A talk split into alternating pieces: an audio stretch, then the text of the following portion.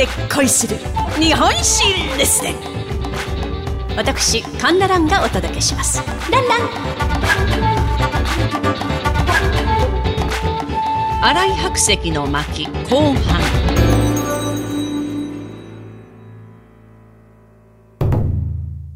前回お話ししました通り、江戸中期の儒学者であり、政治家でもあります荒井白石は、友人にポストを譲ったことで、六代将軍家信、七代将軍家継に仕えることになったわけでございますが、この白石、なかなかの国際通であり、そして愛国者であったのです。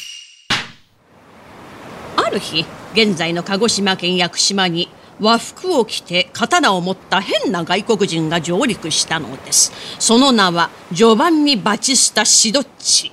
イタリアからやってきた宣教師で和服と刀は途中のフィリピンで買ったのだと話しました。しかし幕府はキリスト教を禁止しておりますから、シドッチは捕らえられて江戸に連行されたのです。白石は計4回、シドッチの取り調べを担当しました。シドッチは世界地図を広げ、どこにどんな国があって、人々がどんな暮らしをしているか、そしてキリスト教とは何なのかを一生懸命説明したのです。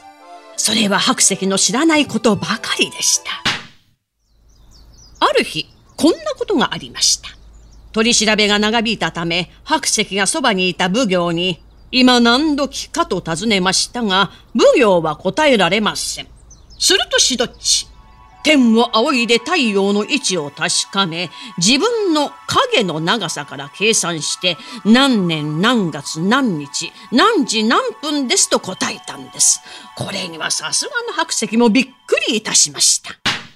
一方で白石は、西洋は地理や天文の分野では優れているが、道徳の面では話にならないと、キリスト教を激しく批判しました。シドチよ。その方、神が宇宙や人間を作ったと申すが、では、神は誰が作ったのか。アダムとイブが罪を犯したからといって、3000年後にイエス・キリストが貼り付けになるなんて、子供のたわごとのようだと言い放ったのです。まあ宗教は理屈では説明できないんですが、キリスト教を禁じている以上、厳しい態度を示さなければならなかったのでしょう。白石のこうした姿勢は日本の伝統的精神を失わず、西洋の学問や知識を取り入れる和根要塞の考え方につながっていきました。さて、次に朝鮮半島との関係です。室町時代から江戸時代にかけて朝鮮通信使というのがございました。朝鮮から我が国に貢ぎ物を持ってやってきた外交使節団です。しかしこの朝鮮通信使、後で分かったことですが、朝鮮に帰りますと、日本の悪口を言いまくっておりました。白石はそれを見透かしたのか、朝鮮通信使の接待を簡素化したのです。白石はこう書き残しております。朝鮮は狡猾で、偽りが多い。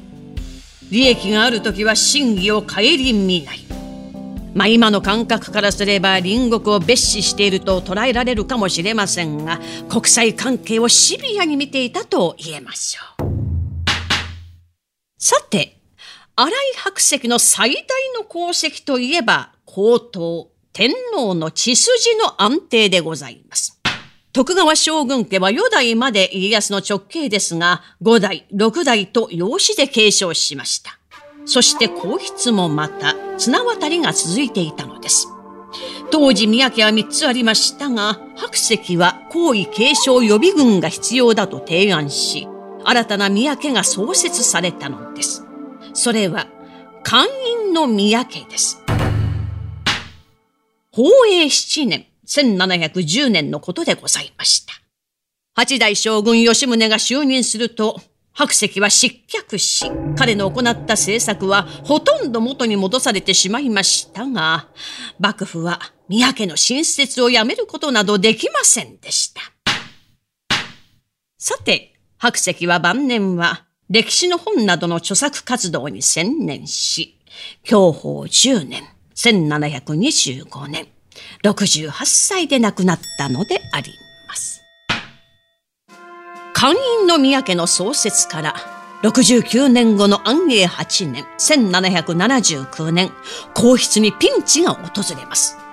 第118代五桃園天皇が21歳の若さでお隠れになったのです。天皇の近親には男子はおりません。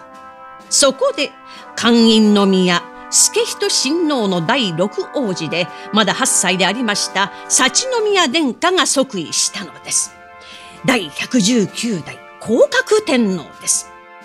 白石の危機管理が功を奏したのでありました。この降格天皇から任皇、孔明、明治、大正、昭和、そして上皇陛下、金城陛下と直系でつながっているのですから、白石はまさに日本を救ったと言えましょう。江戸時代宝刀断絶の危機を見越して新たな宮家を作った新井白石のお物語。これをもって読み終わりといたします。お相手は私講談師神田蘭でございました。ランラン。